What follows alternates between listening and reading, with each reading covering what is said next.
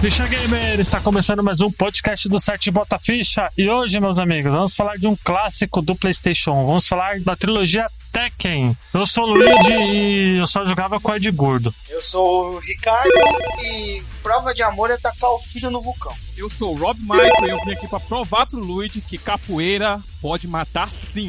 Eu sou o Thiago Campos e eu não sei o que eu estou fazendo gravando esse novelão do mundo dos videogames.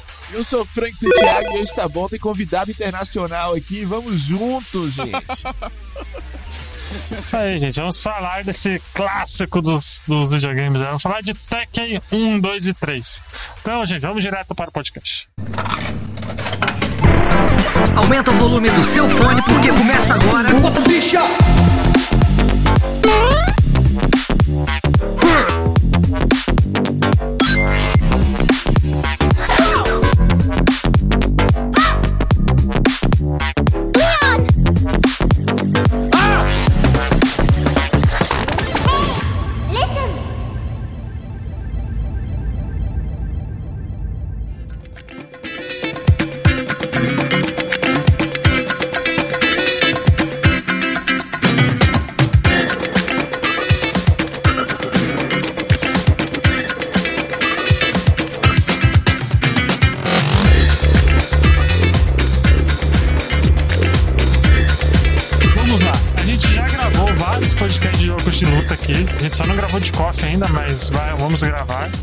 Gravou de MK, já gravou de Street, já gravou de um monte de coisa já.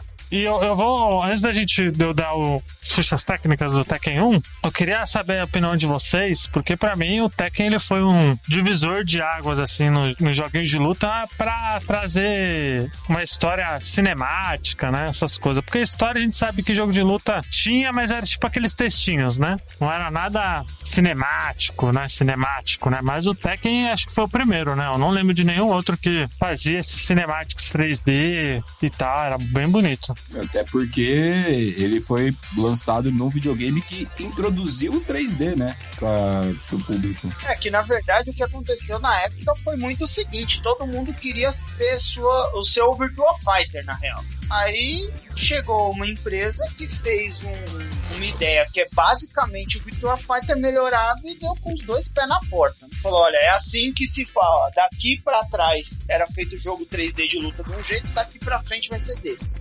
E assim foi. Quanto à história, realmente alguns jogos mais antigos, ou né, da era mais 16 bits pra baixo, eles não tem, não é tão visível, porque é só aquele texto lá e você só apertava o botão e não tava muito interessado. E muitas vezes, principalmente pra gente, era o texto todo em inglês, né? Então, tipo, a gente não tinha esse conhecimento da língua pra tentar traduzir ou entender o que a história tava falando. E quando você vê, né, no Tekken, visual, uma luta ou algo acontecendo com o modo história, fica mais fácil de entender do que só letra, né? E é, muitos jogos dos antigos, eles eram. Eles até tinham algumas histórias, o Mortal Kombat mesmo, 1, 2 e 3, né? Ele tem história. É mais É complexo. só as letrinhas, né? As letrinhas e o que acontecia no final. Exatamente isso. É, é, é uma história um pouco complexa, né, do, do Mortal Kombat. Não, complexa que eu digo assim, ela envolve mais coisas do que só a luta, né? Mas como a gente não sabia inglês, não tinha tanto entendimento daquilo, né? Então, mas na verdade até pro mundo inteiro.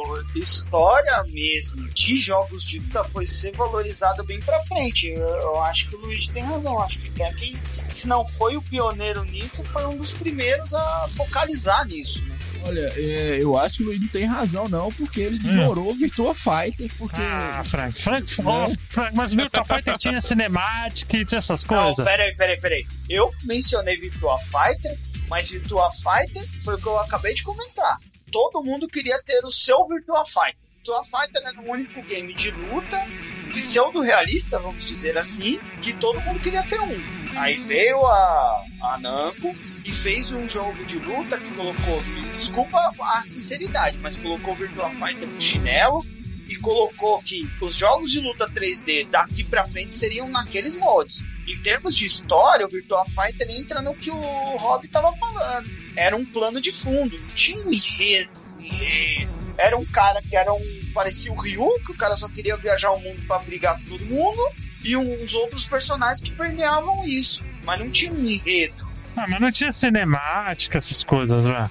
A história do primeiro Tekken, assim, pelo que eu me lembro e pelo que eu vi recentemente, tava até comentando com o Luigi que eu tava jogando ele no meu Raspberry, é tudo baseado numa história de família, né? Sim. O Heihachi, ele é o dono das indústrias Mishima, se não me engano. Isso, Mishima mesmo. Isso, e aí na hora de fazer a sucessão do império, entre aspas, da empresa, ele não considerava o filho dele, o Kazuya, digno de assumir o posto. Então o que, que ele faz? Ele joga o Kazuya de um penhasco lá, aí o Kazuya volta com sangue no olho pra se vingar. Corrija-se, não é de um penhasco, é pior, ele taca ele dentro de um vulcão.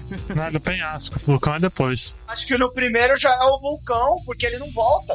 Não, no primeiro ele volta e aí a, a maneira que ele encontra de se vingar do Heihachi é entrar no, no torneio da empresa, né? Pra se vingar e matar do pai. E tanto que, spoiler do jogo de novo de 1994, o final do Kazuya é ele jogando o Heihachi do penhasco e aí ele toma o posto de vilão pro segundo jogo, assim, tal. Falar o seguinte, vocês estão bagunçando o trem tudo. Cinemático, todos os jogos da era 32 bits tinha, Luiz. Não, mas jogo de Sim. luta não, né, Frank? Não, Mas mas... jogo de luta específico. E cinemático em jogo de luta também era o que menos importava. Duvido que vocês, crianças na época, pagavam pra jogar na locadora ou tinha um Playstation pra assistir a cinemática do jogo.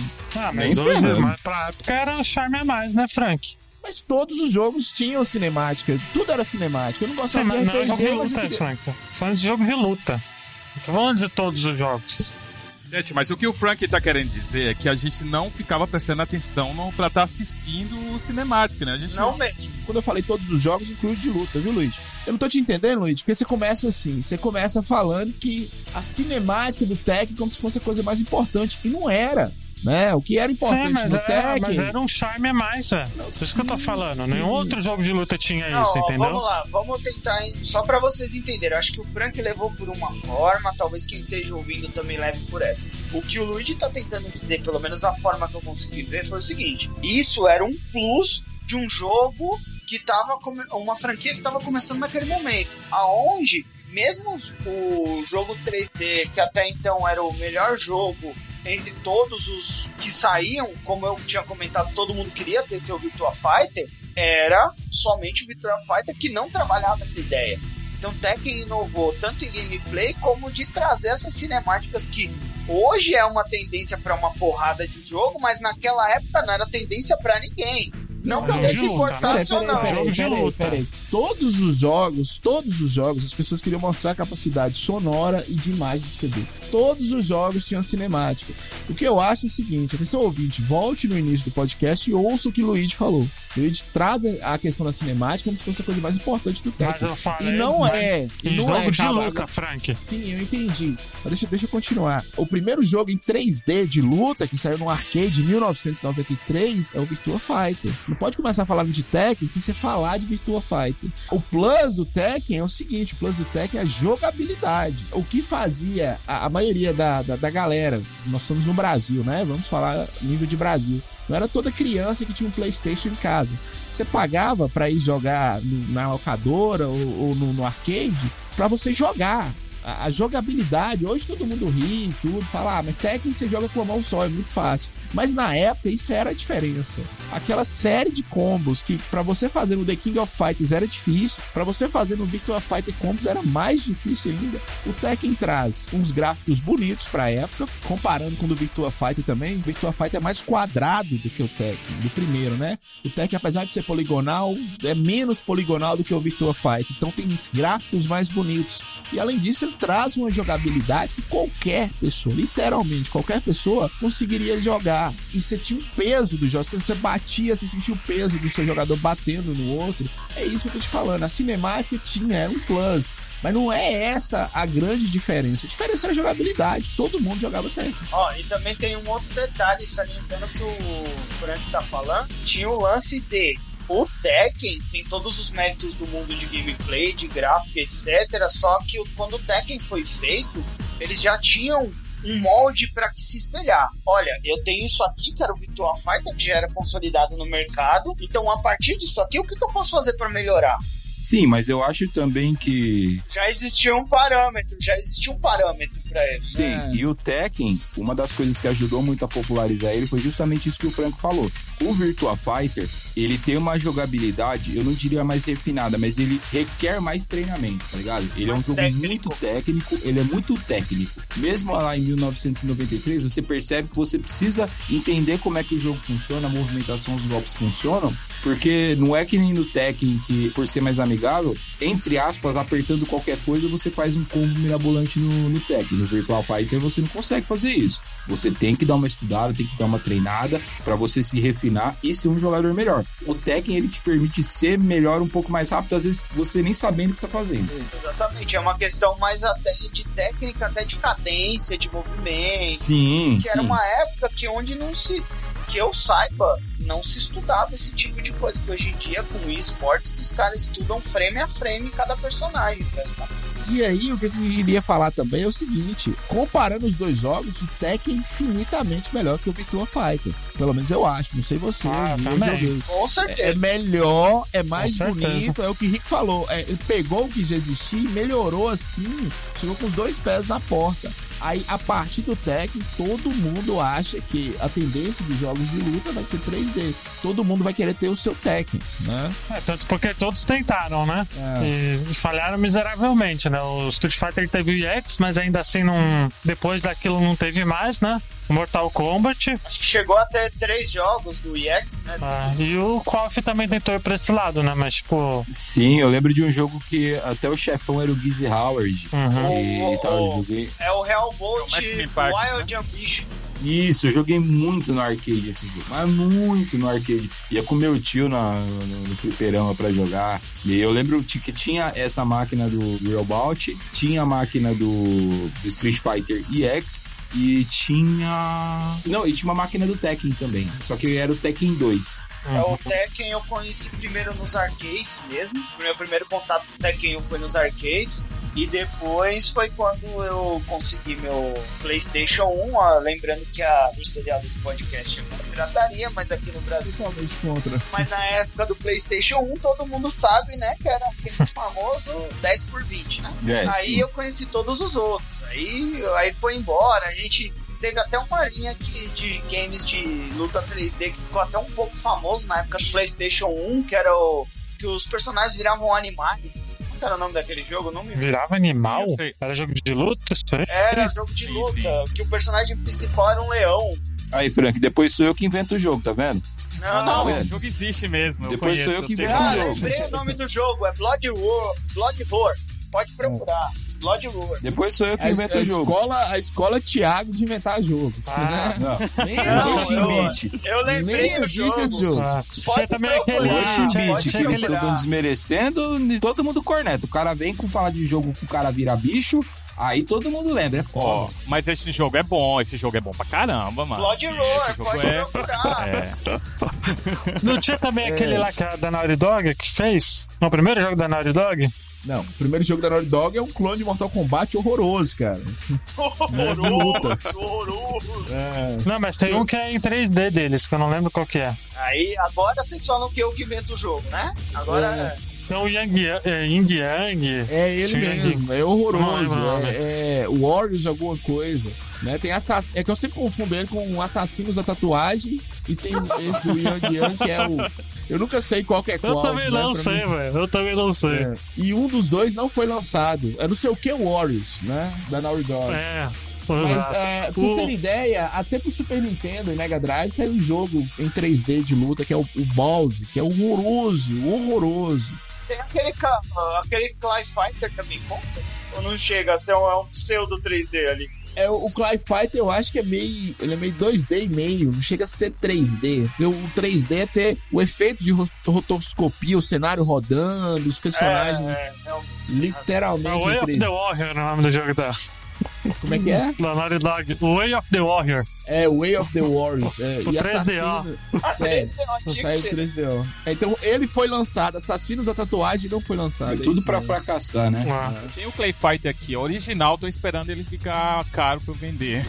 É, mas de qual? Super Nintendo, eu tenho um do Super Nintendo. Do Nintendo 64 é bom também, Play Fighter. É bom assim. Bom, bom Play Fighter, né? Não, peraí, peraí. Uhum. Play Fighter e bom na mesma frase é meio difícil. Não, o do do 64 dá pra jogar. O Tekken, ele ficou muito famoso, né? No, no mundo todo, né, velho? É que tá, por exemplo, é, no, no arcade, no fliperama, o, o Virtua Fighter e o Tekken, eles ficavam meio de pau a pau, assim. Só que no videogame, no console de mesa, não tem nem comparação. Primeiro que o Saturno nem vendeu, né? É. É, então, esse é o problema. Eu acho que o Virtua Fighter não foi pra frente por conta da exclusividade da SEGA naquele momento. Porque se fosse pra console os dois, eu acho que tinha uma briga bem parelha, porque são dois jogos bons. A única diferença é tempo de treinamento. Então, um jogo que eu lembro muito nesses estilos também, desculpa fazer o corte totalmente, que eu tava botando uma força absurda pra lembrar, que é o Bushido Blade. Ah, Bushido Blade. Bom, Mas eu acho que Bushido Blade ele já vai numa outra linha que talvez seja mais comparável ao Soul Calibur, não? Não, com certeza. Isso com certeza, mas oh, desculpa, a Soul Ed, movimentação né? Que é o 3D. Soul primeiro. Ed, Soul É, Ed, é Soul bom. eu Ed. acho que ele tem muito de Soul Edge, mas é, a questão técnica, quando eu tava falando do Virtua Fighter, da questão de você estudar e tal, o Bushido Blade ele tem uma parada muito legal de onde você acerta o golpe dá mais dano, de você dar dano e o cara não conseguir, por exemplo, um golpe muito forte no braço esquerdo, o cara não consegue usar aquele braço. E aquilo desenrola uma gameplay totalmente diferente, tá ligado? Ah, é Uhum. muito bom, muito bom. Esse game é muito bacana. mas é- aí, mecânica legal, né? O que eu queria que vocês entendessem é o seguinte: é, numa época, só duas empresas pareciam saber fazer esses jogos em 3D, que era a SEGA e a Namco. Vocês citaram o Soul Edge, Soul Calibur, que é da Namco também. Então, assim, Sim. os melhores jogos de 3D, realmente a Namco fazia. É que a Namco pegou a fórmula e estudou muito bem. Melhor música de abertura do PlayStation 1. E assim, pensando para uma criança, se tivesse, mesmo se, né, a gente vai trabalhar no terreno do si, mesmo se tivesse saído Virtual Fighter pro PlayStation, eu acredito que não tinha sido sucesso, porque tinha outros jogos pro PlayStation, tipo The King of Fighter, Street Fighter, os Mortais Kombat, mas Não, mas eu acho que né, era uma época meio carente, Frank. Na época, todo mundo queria potencial 3D. O 2D, eles não queriam fazer tanta coisa. Não, sim, mas o que eu tô te falando é o seguinte: um jogo de luta da época, o jogo de luta que consolidou o PlayStation no mercado foi o Tekken, entendeu? É isso que eu tô falando pra vocês. Por toda a biblioteca que você tivesse, por mais que você tivesse uma biblioteca enorme de jogos em 2D ou em 3D de luta, todo mundo queria jogar Tekken, cara. E aí a gente vai falar. Quando chega o 3, é, principalmente aqui no Brasil, que tem o personagem, não só no Brasil, é um dos personagens mais queridos da franquia no mundo todo, que é o Ed Gordo, da capoeira, aí a galera doida, né? Ah, é porque é o personagem mais apelão e mais simples de jogar. Com dois botões, você praticamente era um profissional do game. Mas pra gente, é o que o Frank falou, pra gente é porque ele é brasileiro, cara. O quão era difícil ver um personagem brasileiro? É, um personagem que era brasileiro, que não era uma mulher com peitos exorbitantes e, né, e nem um monstro bizarro que vinha da Amazônia. É como era bom ver um ser humano, né? Um Uhum. brasileiro ser humano. Olha, tem um ser humano que é brasileiro no jogo. É importante ter ser humano. E não só o fato dele ser brasileiro, porque, por exemplo, a gente tinha o Blanca, que é, a fase do Blanca era no Brasil, mas ele não era brasileiro. Tem essa associação porque a fase do Blanca é na Amazônia, mas o Blanca não é brasileiro. A gente foi ter o personagem brasileiro ali no Street Fighter 3 com o Shan. Mas ele era um karateca fã do Ken que usava os mesmos golpes com algumas variações do estilo de luta do Ansatsu do Ryu e do Ken. O legal foi ver um personagem brasileiro e que luta uma luta originária, pelo menos muito difundida aqui no Brasil, que coisas quando você falar na gringa do Brasil, é samba, futebol, capoeira, tá ligado? Sim, sim. Não que nem seja originária, mas que foi consolidada pro mundo aqui no Brasil. Exatamente, exatamente. Outro fator, assim, do sucesso estrondoso do Tekken, e aí a gente pode colocar, que nem o Luiz falou no começo, a cinemática do início, é, a jogabilidade mais amigável, mas eu acho que tem muito a ver também, é, às vezes, quando eu ouço os versos do Botaficha, isso é, acaba pendendo para um lado ou para outro a vitória, que é a questão de carisma dos personagens. Tecnicamente, é lógico, até pela diferença de anos e tal, e um já ter como se espelhar do outro, o Tekken, ele traz personagens originais, muito carismáticos, lógico, comparado com os padrões do que se tinha de jogos de luta 3D. Eu não quero ser o cara chato aqui, não, mas só te lembrando, o Tekken tem um toco, Thiago. Tem um personagem do Tekken que é um toco. É uma árvore. Tá, mas todos os uma personagens do. Virtua Fighter parecem uns tocos, só que Não, parecem, coloridos. Thiago, parecem, mas não são. Tem um personagem no Tekken, você falou mal do Blanca aí. aí eu quero que você, eu que você me explica. O, o Tekken, o Tekken é muito galhofão, mano. É galhofão. Mano, tem um cara, tem um, ca... tem um urso, velho. Tem um urso. Sim, tem um urso, tem um Um canguru. Mas vai pra. Rússia pra você ver. Qual parte você não entendeu você que tem um toco no Tekken? Você escolhe um toco. Não, não é. é que- Um dinossauro, tem um dinossauro também. um dinossauro com Não, luva de boxe. não, peraí, peraí. Tem pior, tem pior. Tem um robô. Se você for ver a história dos personagens, é tudo galhofão, tá ligado? É, não. No Killer Instinct você já lutava com uma caveira, com um dinossauro, com um lobisomem e todo mundo achava lindo. Aí o Tekken faz é galhofa, foda. Ah, mas ser galhofa não é ser ruim, pô. Qual o problema de ser galhofa? Exatamente. É que o Frank coloca o bagulho como galhofa, que tem o toco e tal. É um toco, Thiago. Thiago, é um toco. Eu não acho. Caveira é legal pra não caralho, mas é um toco, Thiago. Que discussão é essa, Thiago?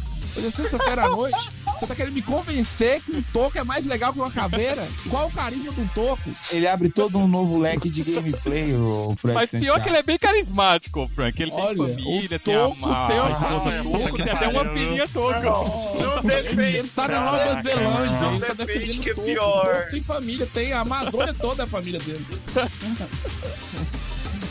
Ô, Frank, é, na falta do Felipe Abner, abraço, Felipe.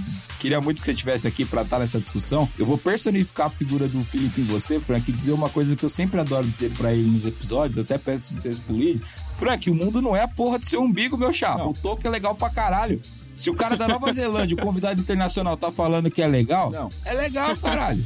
É uma coisa, gente. Eu tô, eu não tô internacional? discutindo isso, não tô discutindo Não, mas- isso. Eu acho legal pra caralho, com um toco forte. Pode ser legal, é legalzinho, é diferente, tem um toco. Eu só tô querendo que você me aponta qual o carisma do toco. Você até agora não apontou. Você rodou aí e fa... É a Porque, surpresa, na porra. verdade, você só É viu o topo. A história Frank. desse personagem é o seguinte: esse Ah, personagem é um avatar que aparece de tempos em tempos pra proteger o mundo da destruição. Basicamente é isso. Que não, que eu pra é mim, o mais legal- É muito. É O mais legal é o que eu falei, A cara. gente tá ele te tem provando família, por A mais gente. B que o Mokujin é um dos melhores personagens do Tekken, mas você não tá aceitando, velho. Ô, Thiago, ele tem família, não é? Pô, a, a É esposinha óbvio, Toco tem porra. uma filhinho Toco, mano. É mó da hora, gente. Que isso? Não, Toco não, Isso é Mokujin, muito muito Japão, respeito cara, com na o boa, Mokujin. isso é muito não, não é Japão, não. não. Família Toco, família Toco, já foi tudo maluco. Frank. Não, e o melhor é que num dos finais dele, ele, ele toma mó cacete da mulher dele, mas beleza. Aí, ó. Olha, agora. Quem nunca apanhou? Quem nunca? Quem nunca? apanha da mulher Quem em nunca? casa. Imagina Pois é, a gente, né? Amor Você quer Deus. mais humanidade no, no toco do que isso? O cara apanhar da esposa depois de um dia de trabalho, Frank? Não tem mais humanidade do que isso, bicho. Você se identifica, entendeu? Entendi. É lógico. Principalmente depois que a mulher do Frank vê ele gastando lá A vida do videogame. 800 reais no Zibo, aí ela fica brava. Fica puta mesmo. Preferia ser um toco. Por que, que eu não casei Não, mas, gente, toco, né? Voltando pro Tekken, realmente, É. o Tekken revolucionou muito pra época, tá Oh, ligado? demais. Tem um toco. Tem um toco. Ó, o Frank falou uma Frank, coisa que ignora essa é- parte eu tenho que concordar. Volta pro gameplay, volta pro gameplay. A gente prestava mais atenção no Tekken no gameplay do que na cinemática mesmo, porque eu não joguei o Tekken em arcade, eu conheci ele no Play, né? E menino Não, pobre lá do cinemática Pernambuco... que eu digo não é nem no, no comecinho, é durante as fases e tal, porque conta uma história e tá mó legal. Cara. Não, mas Durante eu pagava- muito, não. Acho que é só no Todo final. final tem uma Eu pagava pra jogar, tá ligado? Eu pagava, era uma hora um Sim, real. Eu obviamente. não tinha que ficar ali vendo história, ficar vendo cinemática. tá? Exatamente. A- na locadora do velhinho, a dois reais a hora, e na, no fliperama que eu ia, 50 centavos a ficha, desculpa, não dava pra comprar Cinematic de nada, não. Olha, uma coisa que vocês estão vocês estão ignorando aí, que Tekken, Tekken era tão bom que Tekken era o, o jogo que juntava a galera, né? Sim. Cada um dava, ah, sei lá, 50 centavos, 25 centavos. Aí fazia a rodada. De quem perdia, passava o controle, mesmo na locadora. Isso é clássico. É, perdeu o passe, isso é clássico. Ô, Frank, isso não só no antigo, viu, Frank? Isso até hoje, até os antigos. Eu joguei muito Tekken 6 com a galera que tá ouvindo a gente agora. A gente ia pra casa dos caras, no, ó, sexta-feira à noite, fazia um corujão até o sábado de manhã jogando Tekken Tag, tá ligado? Do Play 3. Sim, E divertido pra Não, caramba. mas aí você muito já bom. avançou 50 anos. Muito bom, Tekken Tag. Não, o que eu tô querendo dizer é que até hoje o Tekken ele faz isso, de juntar a galera, juntar os amigos, tá ligado? E é verdade, divertido. isso eu acho que é muito uma característica de um bom jogo de luta. É, jogos de luta em geral fizeram muito isso. De juntar a galera, juntar seus E trocados. fazem até hoje. A única diferença é que é online agora. Aí que tava o defeito nos outros jogos. Aí que tava o defeito nos concorrentes do Tekken. Ou eles eram muito lentos, a jogabilidade era travada, que o Tekken não é só um jogo de luta, é um jogo de luta rápido, você faz muitos combos, então cada partida ela era muito rápida. Juntava a galera e tinha aquela questão dos anos 90, que existia nos anos 90 e no início dos anos 2000, eu não sei quantos vocês jogaram, que era justamente juntar a galera pra jogar. Por causa dessas características, por exemplo, no Nintendo 64 teve alguns jogos de luta em 3D, são horrorosos, não dá pra você jogar. É, é muito ruim, não teve Tekken, mas teve uns jogos que não dava pra jogar. Ou era Tekken, o jogo em 2D que eu comparo com o Tekken que fez uma revolução e no PlayStation não dava pra jogar, aí você tinha que ter um Saturno que era o Marvel vs Capcom, né? O Street Fighter vs Marvel. Não, eu acho que era X-Men vs Street Fighter. Na Nintendo, o que se consolidava de jogo de luta era de third party. O jogo de luta first party da Nintendo é o Smash Bros. É, porque o, o do Play era mais travado. E o Smash Bros estava começando, Thiago. O Smash Bros estava no começo. O Smash Bros. Não, mas isso que eu falo, a gente lembra muito do, do Street Fighter. Não, mas peraí, na época dos Smash Bros, eles, eles perdiam muito, pelo menos no Nintendo 64, perdia muito pra 007. É. GoldenEye era Não, dominado. mas isso que eu tô o 64. falando. Eu acho que uma vantagem da SEGA nesse quesito é os jogos do Nintendo 64, ele foi no 64 que ele começou a perder os apoios das third parties por causa do PlayStation. A Nintendo em si não tinha um jogo forte de luta. O Virtua Fight, com todos os seus defeitos e que a galera acha que tem e tal, ele é um jogo exclusivo, first party da SEGA, que se prolongou por muito tempo, tá ligado? Por conta dos arcades e mais no Japão do que, no, pelo menos no Brasil. Porque console de mesa, ele é uma bosta. Por exemplo, Sim. o Dreamcast não, tem Virtua Fighter. Né? Ninguém Tem Dead or Alive É, tem Dead or tem Play 2. Não, Tem depois, Play 2. depois perdeu a. que a SEGA abriu mão de fazer console só. Aí saiu pra tudo. Mas saiu mais como curiosidade. E outra coisa também, gente, o PlayStation, o lançamento do PlayStation foi um sucesso. Então todo mundo queria É, o Tekken foi o chamariz, né, Frank? É. Também, né? Todo mundo queria ter PlayStation pra jogar os jogos de PlayStation. Ô, Frank, eu tô vendo aqui, é verdade que o Tekken 1 vendeu 50 milhões de unidades? Dizem que Tem que dar uma olhada aí. dá uma olhada nisso aí. Eu acho que você deu uma, uma né, uma, Deixa eu ver aqui.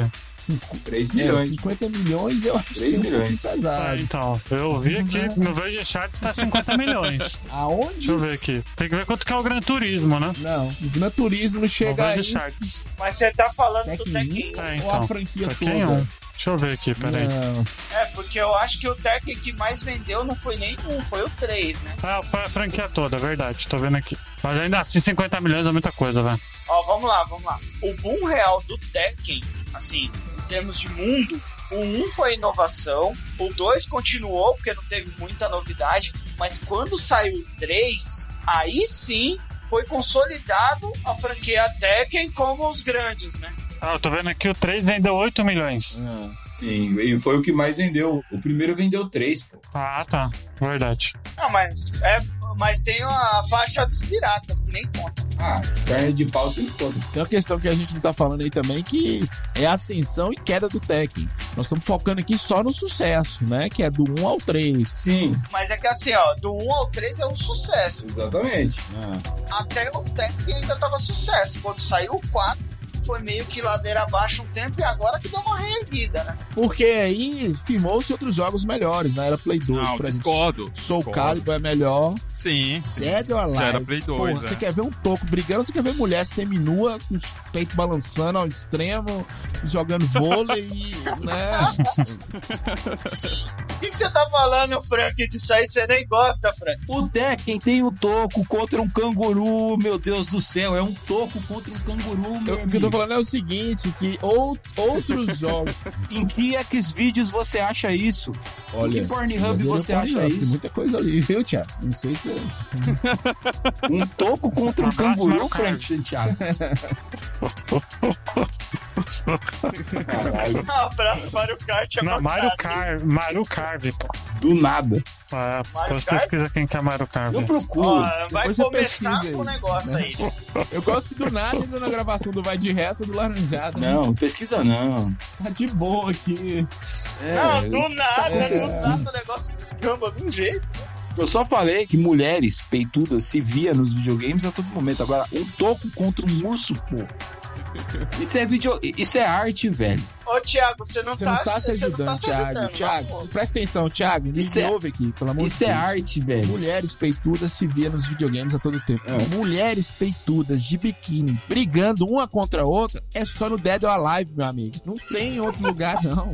No máximo, no The King of Fighters você pega a May nos dois players, mas Dead or Alive no PlayStation 2 estourou a cabeça. Quem é técnico? Uhum. É Dead or Alive. Não, não estourou cabeça, não. Estourou Estourou qual das Só lembrando uma coisa aqui, aqui é um mérito do Tekken, que eu acho, não sei se vocês concordam comigo, mas os primeiros Tekkens, eles não, não sensualizam tanto as mulheres igual os outros jogos, não. Não, pior que não mesmo. É, sensualizam mais os caras. Não mesmo. E é não, um jogo da peraí, não. peraí, não, pera, pera, tudo. Não sensualiza tanto as mulheres. Vamos lá no Tekken 3 e Não, vamos falar sim, de Nina mas- e Ana. É, Não, mas elas não são sexualizadas, não, cara. Não, mas Sexualizada é mais, com, a, compara Sexualizada com é a mais. Não, compara com a. É, não Kami, compara com a Chun-Li, compara com a Mai, Não, compara com a É, a exato. própria Blue Mary. Exato, exato. Não, espera aí.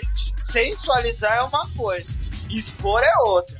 Tekken não era tão exposto. Não, mas mas você, pega é. três jogos, você fala de duas personagens, no terceiro eu acho que tá bom, né? Você pega os outros, todos os outros, ah, o próprio Mortal Kombat, você vai estar uma seminua, cara. Eu acho que no Tekken elas Ah. estão bem vestidas, né? E... Ó, só É, pra dar uma Milena ficha técnica aqui do Tekken. O Tekken saiu no, nos arcades primeiro em dezembro de 94. Depois saiu pra PlayStation 1, né, no dia 31 de março de 95, no Japão. E nos Estados Unidos, aqui no Ocidente, lançou no dia 8 de novembro de 95. Aí vendeu os 3 milhões de unidades, que foi bastante, né? Ele é bonito pra época, mas aí depois eles lançaram o 2, né? Que aí o 2 é um tapa na cara, né? Porque o 2 ele é muito bonito também, né? É, Acho que é mais ainda, né? O 2 foi uma refinada, né? é, mais que um, muito mais, né? Uhum. É. melhorou. E trouxe mais personagem também, né? Ele foi. Ele trouxe, além de trazer mais personagem, trouxe mais estilo de luta, né? Mais artes. Não, mas teve um ajuste principal do 1 pro 2, que isso eu me recordo bem, foi o ajuste da, do sistema de pulo. Que mesmo o Tekken 1 tinha o mesmo problema do Virtua Fighter. Os pulos ainda eram muito muito abertos. O personagem pulava ficava meio.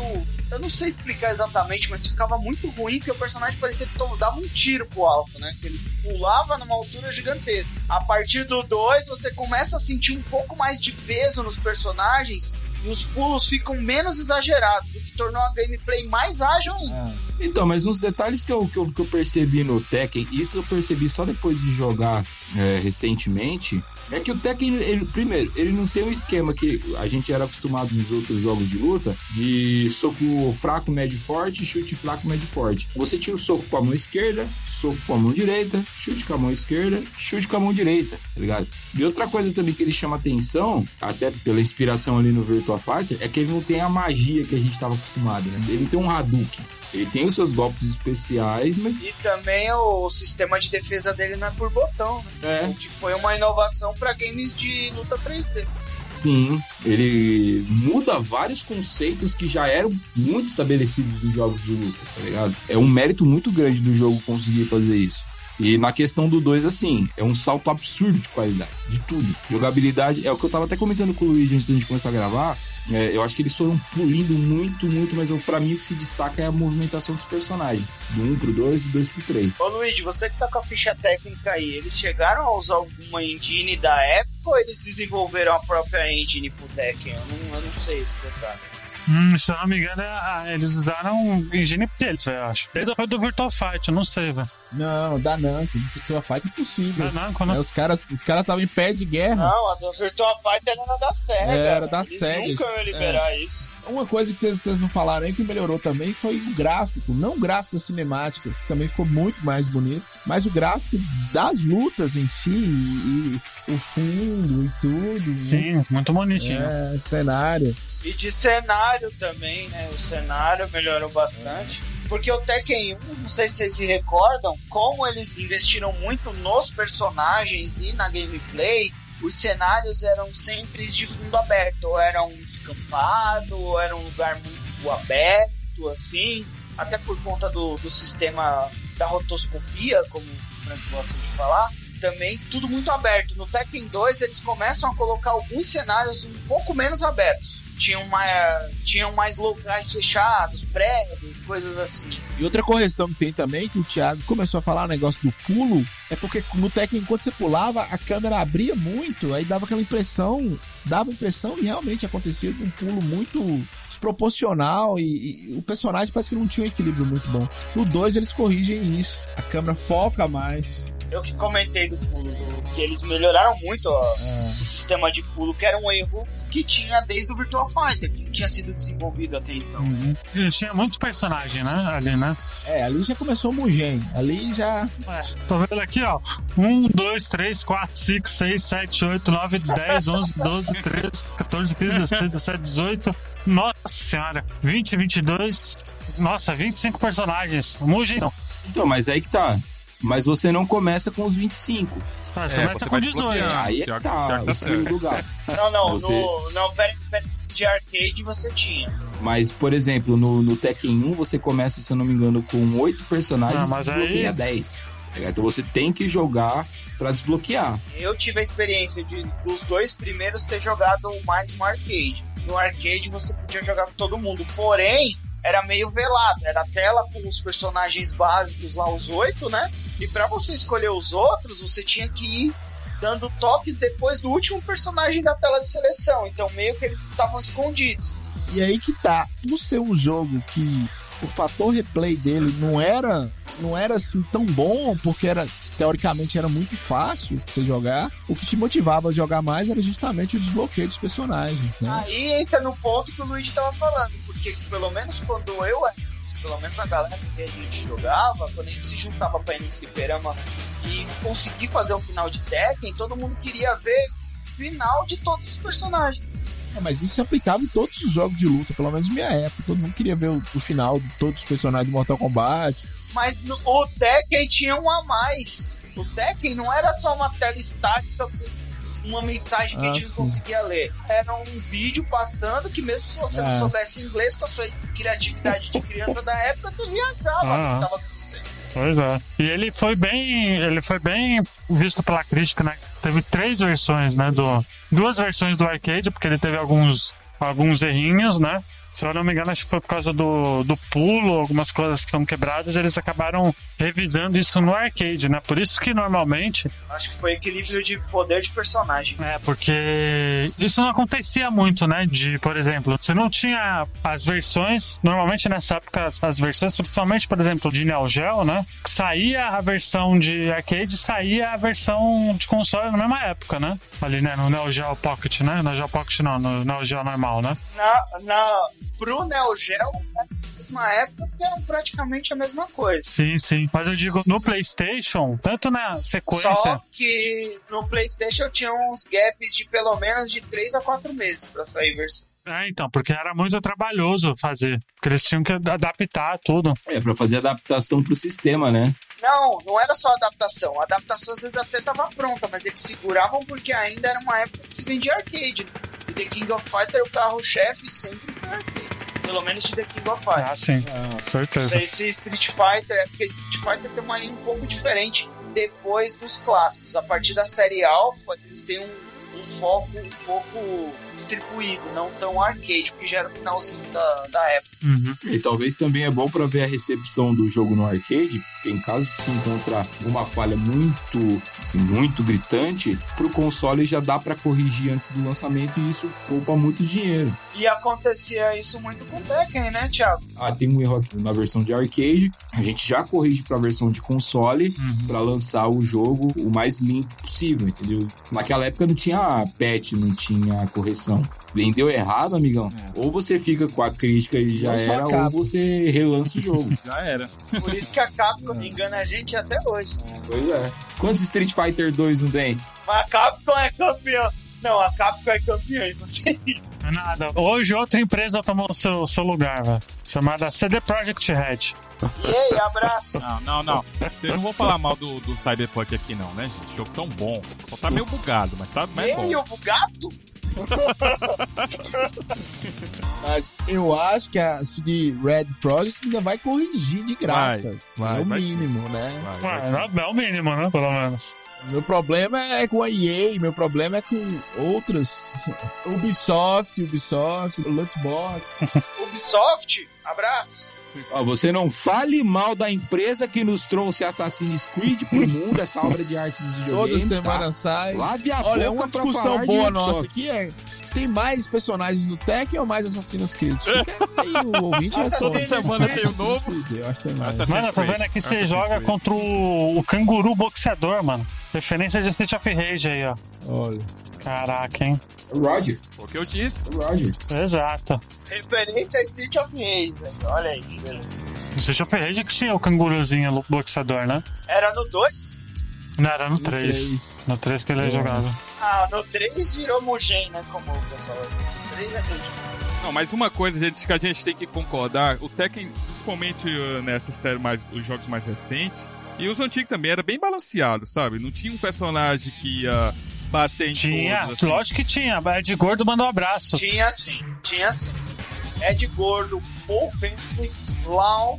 O King era muito apelão. Se você soubesse fazer os agarrões do King, o cara te desse o primeiro agarrão, irmão, esquece. Larga o controle. No Tekken 3, o King pegou o primeiro agarrão. Se o cara souber, mata você num golpe. Não, mas aí se o cara souber, se você souber também, você consegue jogar bem com o Pô, aquele cara. socão do Pô Não, e tudo o mais. Paul, você não precisa saber jogar. O negócio era dois pra trás com soco, cara. Eu vou tentar melhorar o que eu falei. Ah. A hora que o King começa a fazer a sequência, não tem o que fazer. tá ligado? Já era, né? O Daigo não se livra de um agarrão do King. Tá ligado? O Daigo não se livra é o melhor. Olha, referências ao Wii Sports, né? O Daigo não tem o que fazer, velho. E a gente sabe que se tem alguém que manja de reviravolta é o Daigo.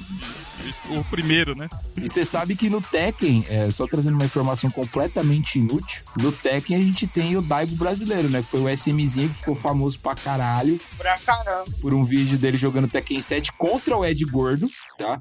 Que, cara, é uma pérola da internet. Se você ouvinte nunca viu o vídeo do SMzinho dando rage no Tekken 7 contra o Ed Gordo, para o que você está fazendo agora e vá ver esse vídeo, porque esse vídeo vai salvar seu dia. Thiago, por favor, deixa o link pro Luigi colocar. Pelo amor de E ele é muito gente boa. Eu conheci ele num, acho que foi num anime Friends da vida aí, ou uma- um evento desse aí, quando o cara, a gente é criança, vai pra beijar na boca, sabe? Que evento Eita, é porra. esse? Que evento é esse? E ele é muito gente fina, Como é muito que é gente a fina. história? Você falou que conheceu Porra, o cara que- e beijar que- que a boca na mesma frase? Como é que é isso? Ah, gente. Aqui é um programa de de anime família, aí, eu pô. ia, pra, Pegador. eu ia pra beijar as meninas na boca mesmo, Mentira. otaku aí, Ah, otaku. tá, você falou criança beijar na boca. Eu achei que era algum evento do. Que horror! Atenção, editor, põe o Ei, pin, senão mano, processa a gente. Foi o Luiz que falou. Eita, foi isso aí, hein? Vai foi isso? É brincadeira, é humorismo. Brincadeira. Baterista do. Não, pior que Ô, tá em live, né? A gente tá em live, Tá Frank Santiago. cara. Não vai deixar. Puta que pariu, pronto. Ah, é. É como? O Frank venda uma da outra. É combo, é combo. Aproveitando que é jogo de luta, é combo, é combo, vai. Luiz, deixa eu te falar um negócio aqui. Luigi Hum. e amigos. Eu não né? sou seu amigo, não, Frank? É Luigi entendi. e amigos Eu não sou seu amigo, não? Você tá me misturando aí, ó. Você é o amor da minha vida, Luiz. Você é o amor da minha vida. Estamos em live. Minha filha tá ouvindo essa live, Olha. tá ouvindo o pai dela se declarando pra você. Oh, olha aí. Em 97, e aqui merecia um programa só pra ele, sai o Tekken 3, que é, Ah, pra mim, é o melhor de todos. Exato. Tekken 3, eu também acho. Esse eu joguei muito, joguei bastante ele. Lindo, maravilhoso. É o meu favorito também. Eu tenho minhas dúvidas se, se é esse Tekken o meu favorito ou o do PSP. O do PSP também é sensacional. Nossa, Cara, o o que PSP me é fez comprar um sacanagem. PSP, isso lá, há muito tempo atrás, foi ver alguém jogando Tekken na palma da mão. E eu acho, foi bom vocês terem falado sobre isso. No caso, o Rick falou, né? Que dá o crédito. Da outra vez que o nome dele ficou com raiva. Você percebeu também, É, né?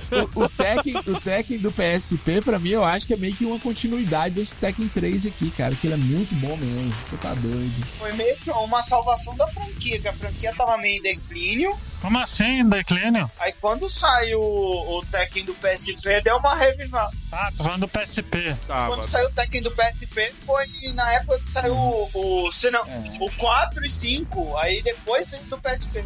Ah, pensei que tava falando do 3, pô. Não, 3 tava no auge.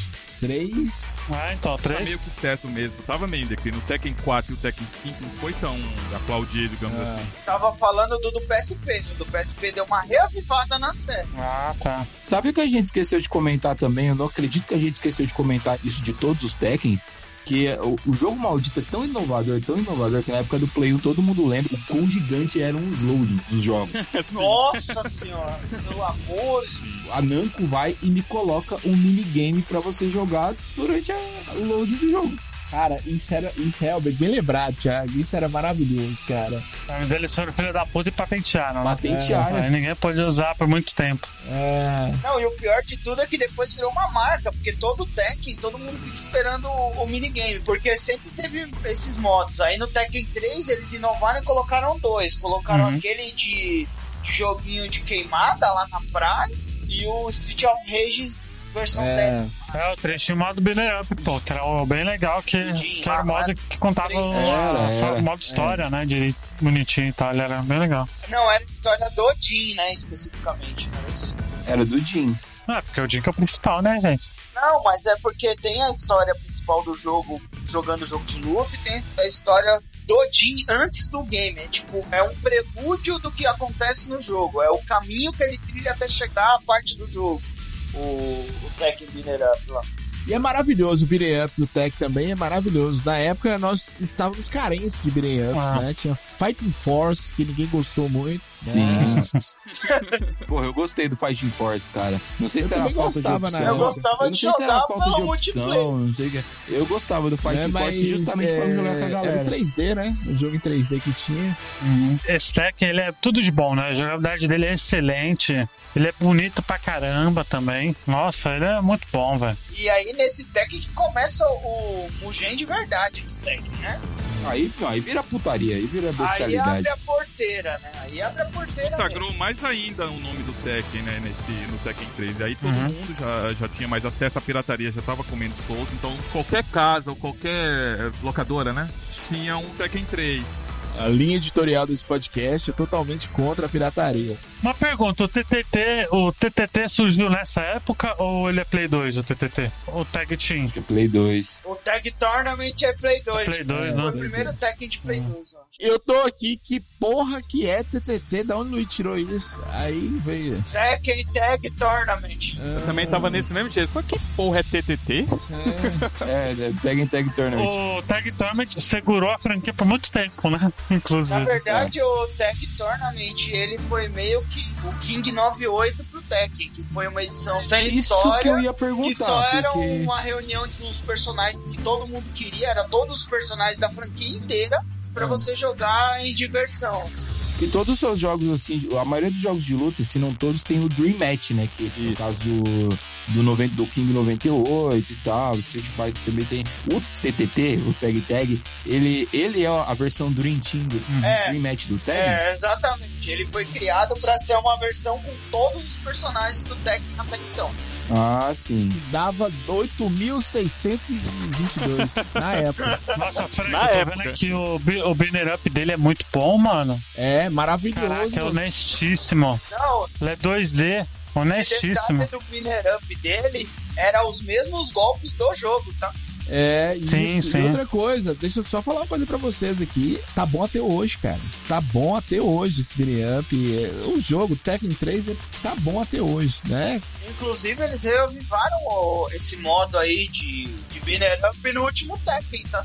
E deixa eu só falar outra coisa aqui. A linha editorial desse podcast é contra a pirataria, mas existem pessoas, Luigi, criminosas, Hum. né? Existem pessoas criminosas que vendem um negócio chamado multijogos, né? Nesses multijogos você coloca ali um Batocera, aí tem o jogo do Tekken e dá pra você mudar a trilha sonora, né? Aí você põe uma música do Charlie Brown Jr., uma música do, do Rapa e vai jogando o beating up do Tekken, fica muito bom. Tem até muitos multijogos que estão usando a, a imagem do Vai de Retro, hein? É. É. achar isso, Tem. denuncia, porque eu, fiquei, eu vi aquilo lá falei, meu, nunca tinha visto É isso, a velho. pior ideia de marketing do mundo, usar a imagem do vai de reto pra vender alguma coisa, né?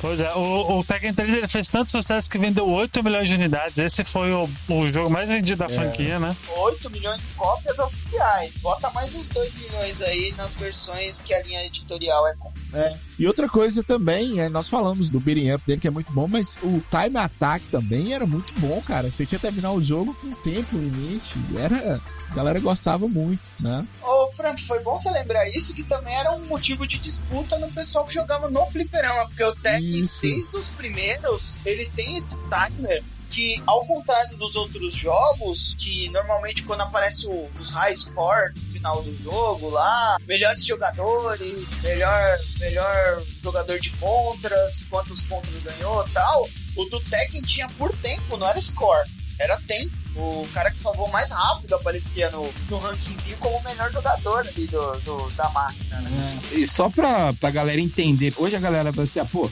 8 milhões de cópias não vendeu nada. 8 milhões de cópias desse número, o Tekken 3 vendeu mais que Metal Gear Solid, Driver, Crash Bandicoot Mano, ele foi um sucesso, cara. Ele foi um sucesso. GTA, né? Também pá. e vendeu mais que o Crash 3, tá ligado? Ele tá em sexto no top 10 dos mais vendidos do Do PlayStation 1. PlayStation 1, mano, é muita coisa, velho. Ele fez um sucesso muito grande.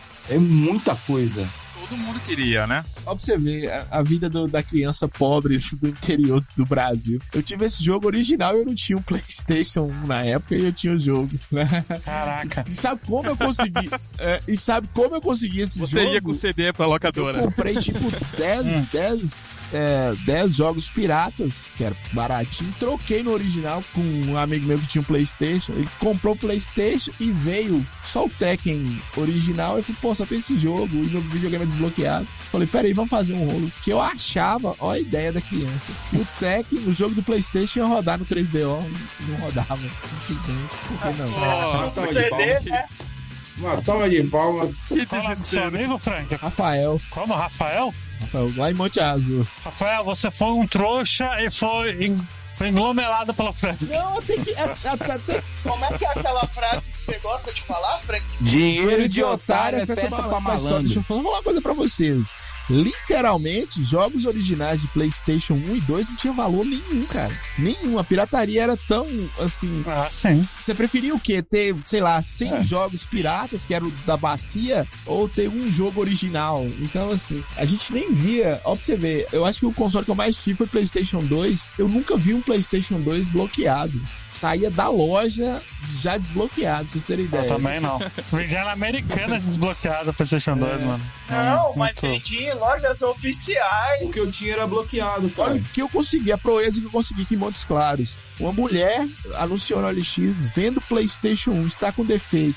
Aí eu fui lá comprar esse PlayStation 1 nela. 30 reais, só o console. Aí eu falei, por quê? Ela falou, não tá lendo o disco. Eu fui descobrir, era bloqueado. Então é o único PlayStation 1 que eu consegui na cidade. Bloqueado e a pessoa achava que tava com defeito. O maior engambelador do- de Minas Gerais é Frank Santiago, né? Eu acho que deve ser um dos três PlayStation Do bloqueados. mundo, do planeta. Ah, Vai na Game Tech Zone, cara. O que tem de nego lá que só compra jogo original porque eles gostam de comprar o console bloqueado original, mano. é- Ah, mas é colecionismo. Mas aí é diferente. saudosismo, né? O que eu tô falando é o seguinte: mesmo os consoles desbloqueados que eu tenho, eu procuro usar só os originais, porque é coleção. Mas na época, mesmo se você quisesse, porque eu acho que os consoles saíam do Paraguai, você vinha no mercado cinza pra cá, eles já saíam desbloqueados de lá. Ah, não, com certeza, com certeza. Mas assim, ó, pelo menos de PlayStation 1, que na época do Play 1 ainda foi o final das locadoras, pelo menos aqui no meu bairro. Ah, tá, São que eu joguei eu Play ainda 4 na consegui ver, ó, eu ainda consegui ver jogos originais de PlayStation 1 em locadora, mas PlayStation 2, eu fui ver um jogo original, um amigo meu, há sei lá, uns 3, 4 anos atrás, quando ele começou a coleção de game. PlayStation 2 não tinha jogo original no Brasil, eu acho. Complicado. Ah, Então vamos pras notas, gente. Vamos ver aqui. Já? Mas já? Já, pô. Tem Vamos lá, 59 hora de minutos de, já, pô. de gravação. Só. Mas a gente nem falou direito dos estilos de arte marciais, dos personagens. Nossa. É Aí controle é 4 podcast, horas de podcast, Não, mano. mas Aí é. Não, mas peraí, peraí. Mas eu acho que a gente tá falando da série Tech, mas eu acho que merece um cast só do Tech É. 3 pra desmiuçar mesmo. assim, Não, tudo detalhes. bem. Então um dia a gente faz um versus aí. Atenção, ouvintes, se vocês quiserem, nós vamos voltar, todos nós reunidos de novo, pra falar só do Tekken 3. É, mas essa galera tem que dar E um eu quero feedback. o Oda Lemos junto, porque eu quero dividir a mesma sala virtual com o Oda O Lemos. Oda não gosta de Tekken, já perguntei pra ele, já ele detesta. Com tudo ele detesta. Ah, mas não sei, arruma um jeito de eu gravar com ele, que eu amo esse homem. O T-Mac. Eu amo o cara que tá gravando aqui com a gente. tô aqui- por isso que eu tô aqui nervoso. Não sei nem se eu falo. Desculpa se eu falar alguma coisa. Desculpa por respirar, tá ligado? Somos dois, viu, Rob? Desculpa ser homem. Eu tô ligando pro DH aqui, ele tá ouvindo tudo que você tá falando aqui. O DH é Não, foda. mas ó, DH é eu foda. falei, ó, eu falei isso antes da gente começar a gravar, que eu estou realizando um sonho aqui de gravar junto com o Frank Santiago aqui esse negócio. Ô, Tá vendo? Como não sou só eu, babaca. Obrigado, tá vendo? O Thiago já gravou mais comigo, ele, ele tinha esse sonho também. Depois da terceira gravação, já é o babaca, você é o idiota. Ah, já. Não, porque Já, quando já. eu falei isso no episódio, ele me ridicularizou. Mas eu acho que, assim, parte da mística do Frank é você tratar ele dessa forma que ele te deixa tão à vontade que parece aquele cara que jogava videogame com você quando você tinha 12 anos. É, É, eu tinha um amigo é verdade. também. né? Que vocês brincavam. era Frank. Não, que sentava no controle. Oi, quer dizer. É, É. Opa! Nós estamos em live, gente. Calma Vamos lá. lá, vamos para as notas aí, ó. deixa, de- ainda não deu meia-noite. Liberdade de expressão. Depois que o PT ganhou nos Estados Unidos lá com Biden, virou uma bagunça esse. Não, para com isso, Frank, pelo amor de Deus. Vamos lá, vamos lá, vamos lá. Ô Rick, quantas fichas de 0 a 5 você dá pra Tekken 1, 2 e 3? Um, dois e três. Por favor. Quatro fichas e meia, porque ele só não é melhor, porque infelizmente a gente conheceu ele tarde demais, pelo menos um. Rob? Ah, tem, que, tem que ser no geral, não pode ser pra um jogo separado, quiser, não. ó, do jeito que quiser. Aí é fácil, pega o 3, parça. Pode ser, do jeito que você quiser. Cara, eu acho que o, o- se for o Tekken 1, por mais revolucionário, essas coisas todas que a gente comentou um pouco no começo, tá bem datado hoje, né? Tudo bem que não, a gente não pode ter essa visão de que, ah, vou ter que olhar o jogo hoje, mas não olho o jogo antigamente. Eu mesmo defendo o olho de antigamente, né? Mas não tem tanta força em jogabilidade, em gráfico, quanto o 2 e o 3 tinha. Então eu, eu diria assim, dos três, o 1 é o mais fraquinho, eu daria umas duas fichas pra ele. Caraca. Quanto ao. Quanto ao 2. Tá. Quanto ao 2 e o 3, cara, os, já começou a melhorar bastante, tanto em jogabilidade quanto em personagem e em história, que é o que eu gosto, né? Em jogo de luta também. É, é o meu segundo É nóis, ponto. Rob. Rob Michael, ouça o que você está falando, que de você ouvir o que você está falando, você mesmo vai entender que você tá errado. Mas ah, o 2, eu vou dar um 3 fichas pro 2, tá? Peraí, é, é de 1 a 5 ou de 1 a Zero a 10? Então, assim, Ou zero, pô, vai que você dá zero. 1 a 5, então beleza. O Frank é de 1 a 9 milhões. Três fichas, mas quanto ao 3, aí o 3, cara, é maravilhoso. Ele já trouxe tudo, tanto aquela jogabilidade sensacional que você consegue jogar com seu amiguinho brincando, um gráfico que já deu uma melhorada, tanto a versão do Play 1, né, quanto as versões do arcade, era bem bacana de você jogar. Então, dou quatro fichas pro 3, vai. E vou esperar o cast do 3, onde a gente pode conversar melhor, falar melhor, e falar de personagem, falar dos estilos de artes marciais, capoeira e kung fu e e wrestler, né, que tem também. E do topo. Essas coisas que a mulherada gosta, né? Homens falando de videogame. Essas coisas.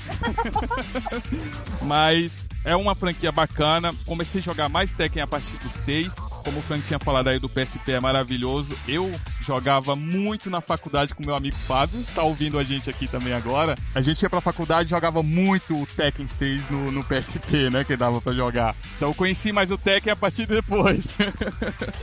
Olha, é por isso que a educação no Brasil tá do jeito que tá. Os caras iam pra faculdade, por isso que é barbúrdia em faculdades, né? Ficar lá jogando Tekken 3. Não, mas peraí, o cara tava jogando Tekken, mas tá na Nova Zelândia. A gente tá aqui e tava jogando. E aí? Ô Frank, pra você ver, a galera ia pra faculdade pra jogar aquele jogo de carta, o truco, a gente era muito nerd, a gente ia pra jogar Olha, o, o os Tekken. populazão tá da Nerd burguês.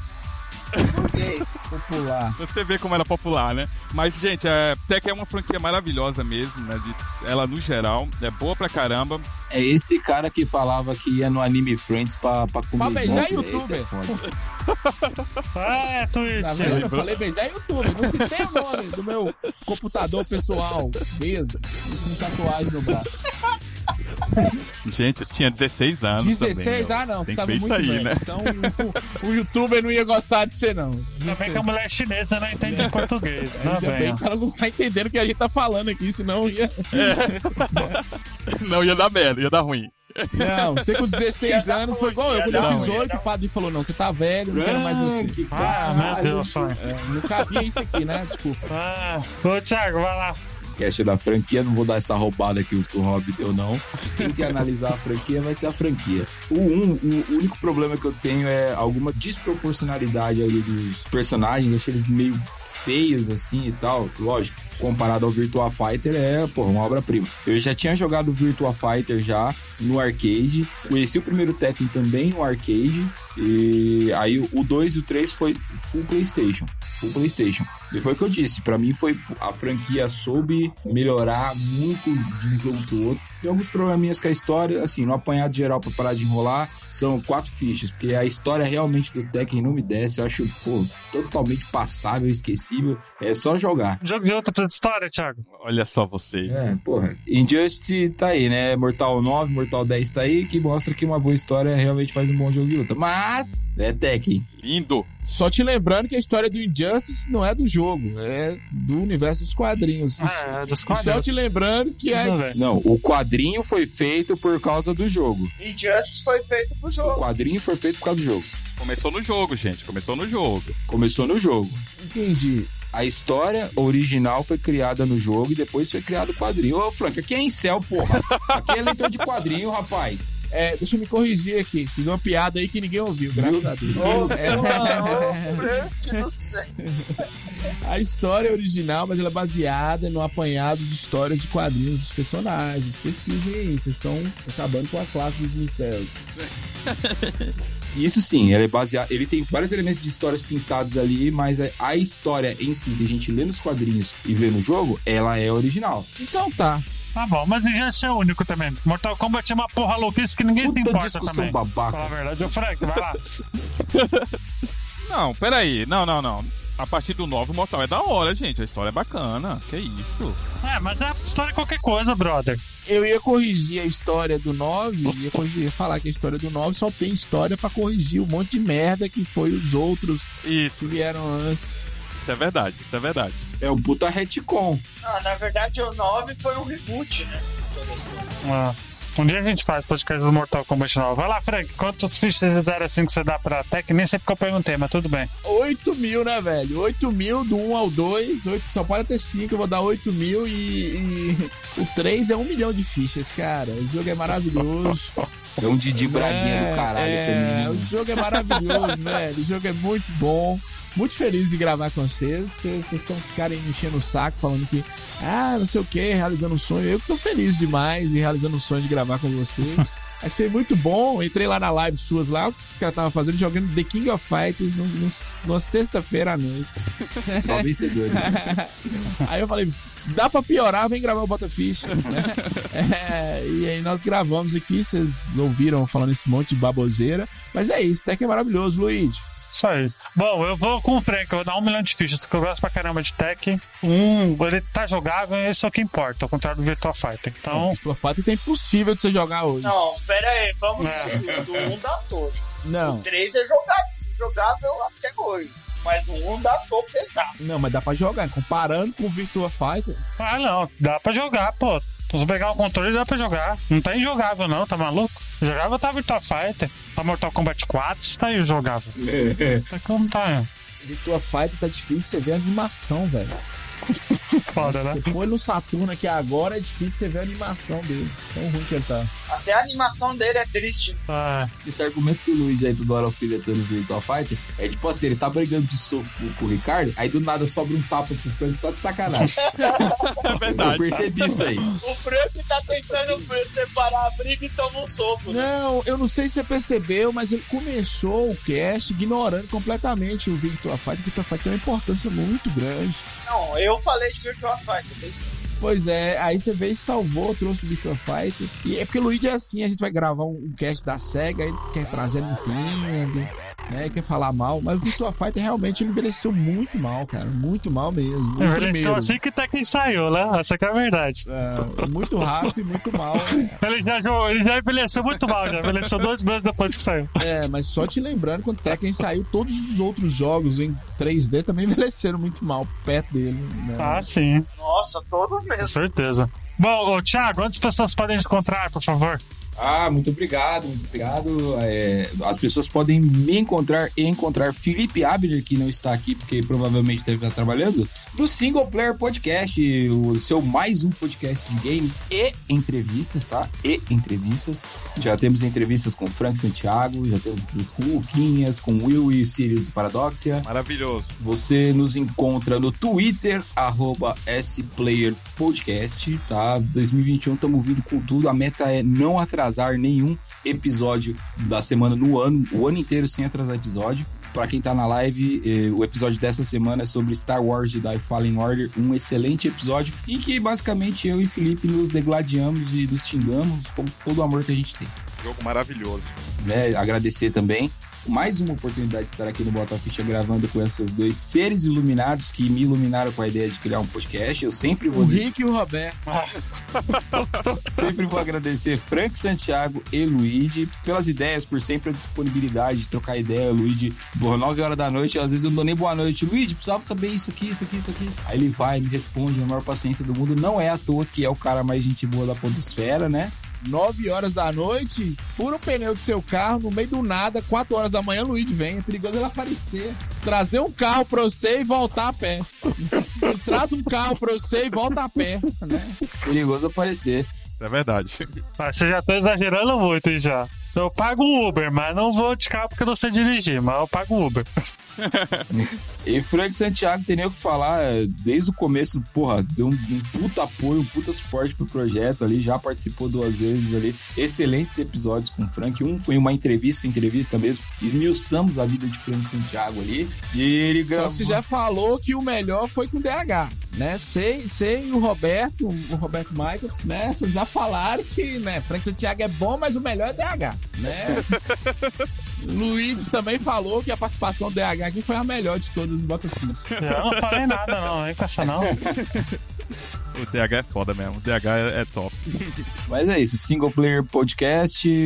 Por favor, gente, ouça a gente. Espalhe a palavra pro seu amigo. É, se você ouve no, no, no Apple Podcast, você é um burguês safado do caralho, ouve no iTunes, avalie a gente com cinco estrelinhas. Eu já eu pesquisei ontem, estamos na posição 176 do Podcast Addict. A meta nesse ano é chegar no top 100, pelo menos.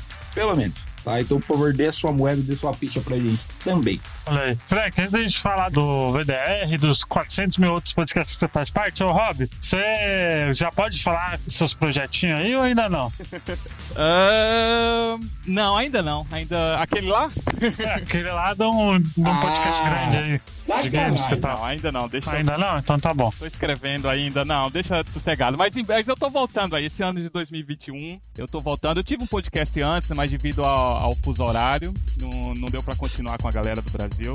É, acho que, eu não sei se ficou claro, né, sem ser babaca. É, nobre do caralho. melhor decisão que você fez, melhor decisão que você fez. Se você tiver a oportunidade de não continuar com a galera do Brasil em qualquer projeto, é a melhor É um easy nobre.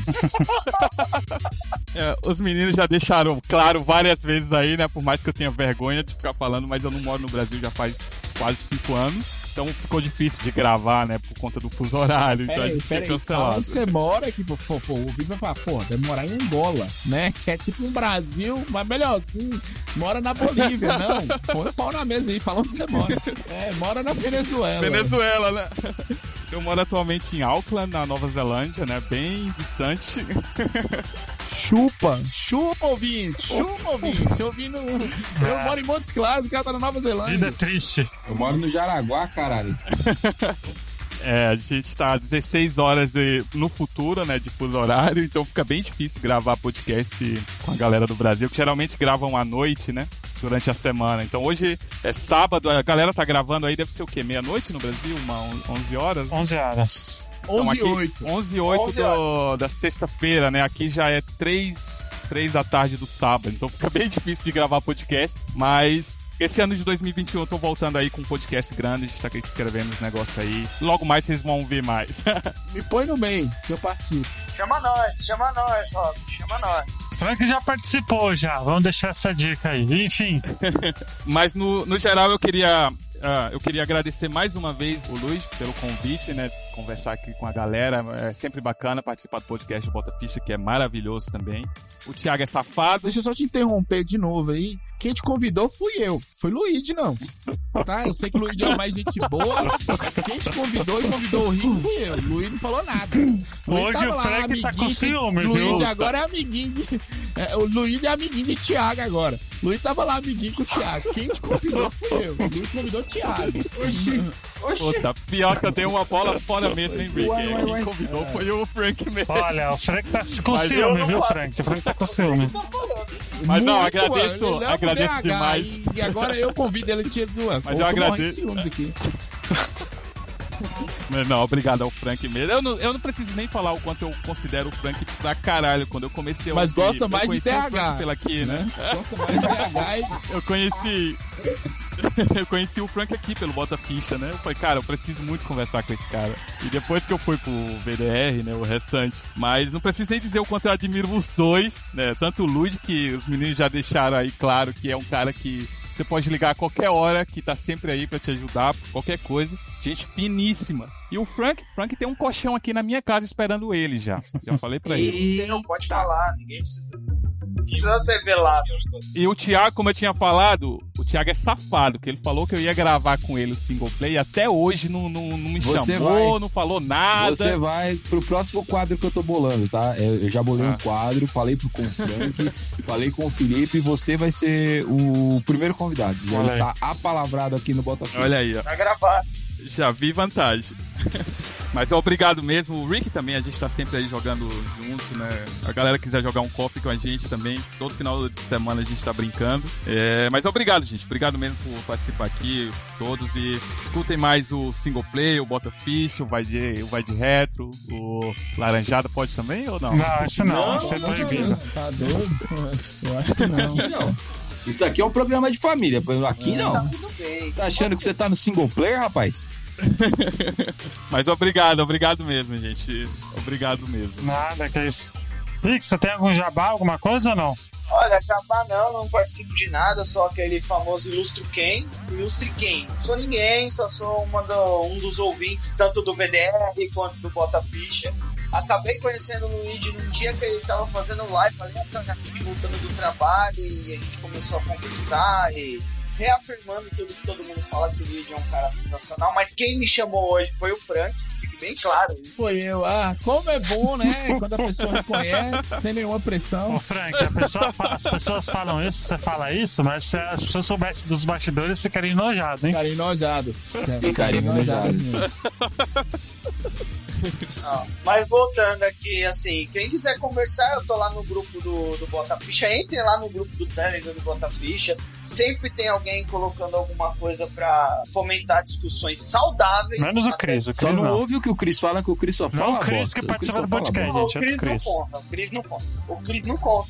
Não, é outro. É o do, do grupo. Ele não conta. Mas tirando isso, novamente agradecer o Luigi aí, a participação, o Frank que me chamou e que eu sou muito fã, que eu comecei a escutar pelo VDR, aí depois eu fui na live do Bota Ficha num dia aleatório e acabou acontecendo tudo. O Rob, que é um cara sensacional, que nem precisa falar nada, um cara, tipo, todo dia se pudesse, eu tava jogando e batendo ideia e falando um monte de bobagem que a gente adora. Muito obrigado aí a todo mundo. Vou escutar mais o single P e avaliar, mas eu não sou um burguês safado do Apple, mas quem é, por favor. Obrigado. e é isso aí, cara. E é isso aí. Bom, Muito Frank, obrigado. fala aí do VDR, por favor, rapidamente. Cara, voltamos lá com Vai de Reto. Dia primeiro tem programa, né? Novo. Agora mesmo tinha gravação. Eu não estava, deveria estar, mas não estava. E por quê? Porque eu tinha gravação aqui do Botafish, foi maravilhosa. Falar do Tekken é maravilhoso, né? E voltamos. Se você gosta do, do Vai de Reto, dia primeiro estamos de volta com episódios inéditos, né? Estamos soltando os episódios que vocês que apoiam o Vai de Retro já ouviram, né? Nós estamos soltando os episódios lá do Descontrole. Então, nosso cast exclusivo para quem é apoiador, ouça o Vai de Retro, apoia o Vai de Reto lá no PicPay. E apoia o Bota Ficha também, Luiz, que é importantíssimo você apoiar o Bota Ficha. Procure o Bota Ficha em todas as redes sociais, é o arroba Bota Ficha, Exato. né? No Instagram, Facebook. Aí, tudo bota ficha, né? É só digitar Bota Ficha, né? É, Facebook, Twitter, Instagram, nós estamos em todos. Bota Ficha esse ano vem com tudo, Luiz. Bota Ficha teve um crescimento de mais de 100% no ano passado. E esse ano nós vamos vir com tudo, muita participação, né? E falar de muita coisa, agradecer a todo mundo que está ouvindo e que dá feedback, né? Hoje mesmo nós tivemos um feedback de um ouvinte nosso lá no Twitter, Luiz, que eu gostei muito, né? Que ele ouviu o arroba Sakuragi. Pois arroba é. Sakuragi, né? Eu não sei citar o outro nome dele do Twitter aqui não, mas é arroba Saturagi, ele Sakuragi. escreveu Sakuragi, é, e tem Sakura. Wan- Wan Sa- ele, ele misturou umas letras aqui, eu acho que é japonês, eu não vou conseguir falar isso. É otaku, nenhum. mas vai lá. É, é, você você que falou, que o Luiz falou que você é otaku, eu nem sei. É, mas é isso, obrigado, gostei muito que ele ouviu o Botafish, deu um feedback sincero, gosto disso também.